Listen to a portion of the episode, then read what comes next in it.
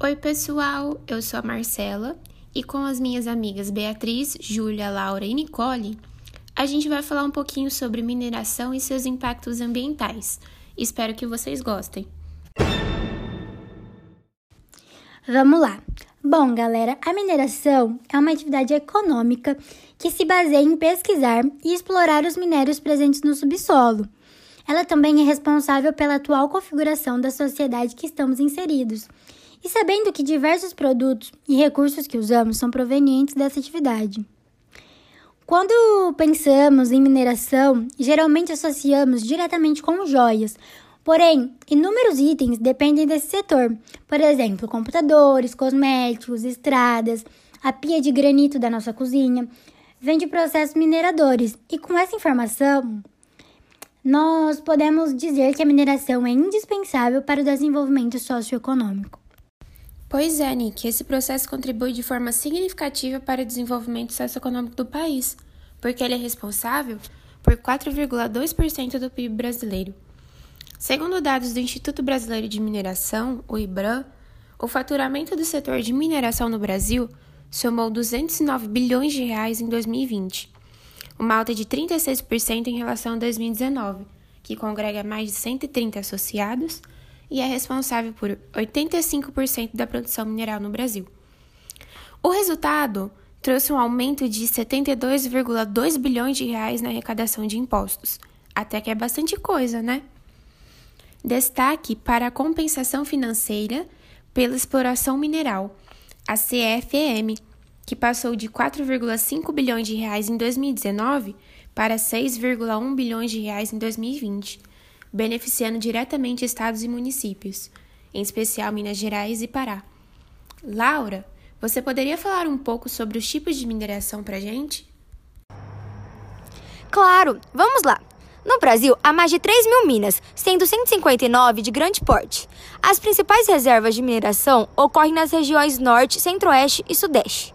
A extração de minérios consiste na lavra, onde a forma que o minério é depositado e sua localização são de extrema importância. A lavra é dividida em duas atividades: a lavra do céu aberto, que são minérios encontrados na superfície, não exigindo perfurações de túneis. Normalmente, esse método explora o minério até seu esgotamento, para quem quiser saber mais sobre ele, os principais são encostas cavas e fatias. O segundo é o método de lavra subterrânea.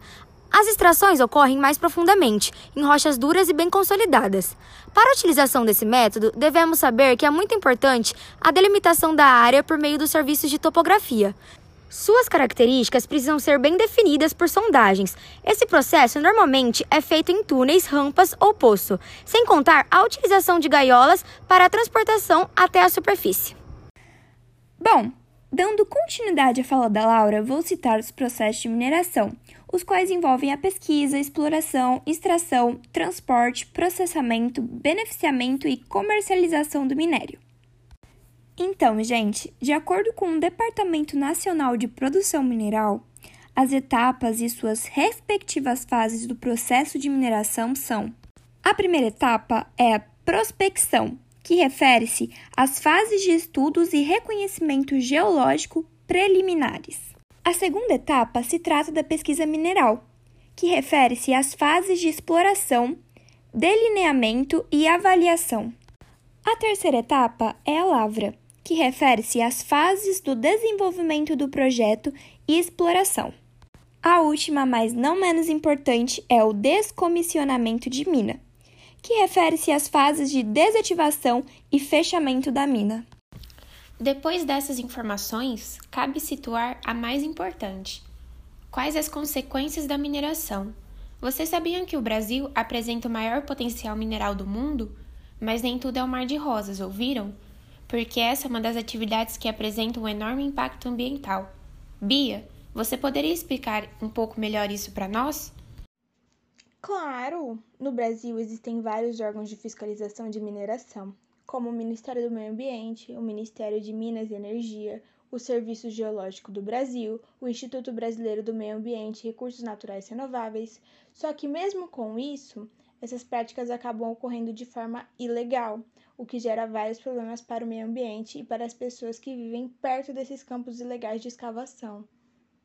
Então, Bia, Eu estava lendo um artigo do pesquisador Fábio Takeshi, do Instituto de Energia e Ambiente da Universidade de São Paulo, que dizia que o porte do empreendimento pode influenciar na significância das emissões da mineração e na contribuição desta para as mudanças climáticas. Em países extratores de minério, existe uma tecnologia apropriada para o controle das emissões de gases, o que ainda não acontece no Brasil, pois o custo é alto para o empreendedor.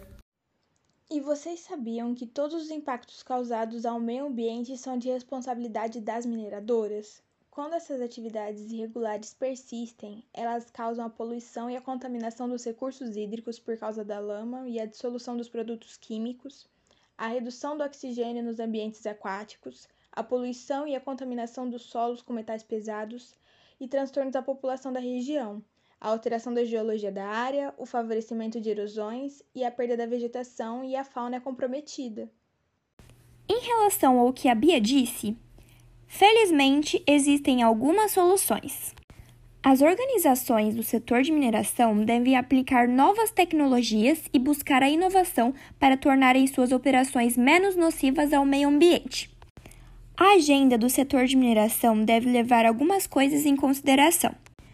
Dentre elas, podemos citar soluções para minimizar a quantidade de resíduos gerados e fazer o seu descarte correto, racionar o uso de água, reabilitar áreas degradadas, diminuir e eliminar o uso de barragens, definição e obediência de parâmetros mais rígidos de segurança, criação de protocolos de emergência mais eficientes e adequação do projeto à legislação ambiental vigente.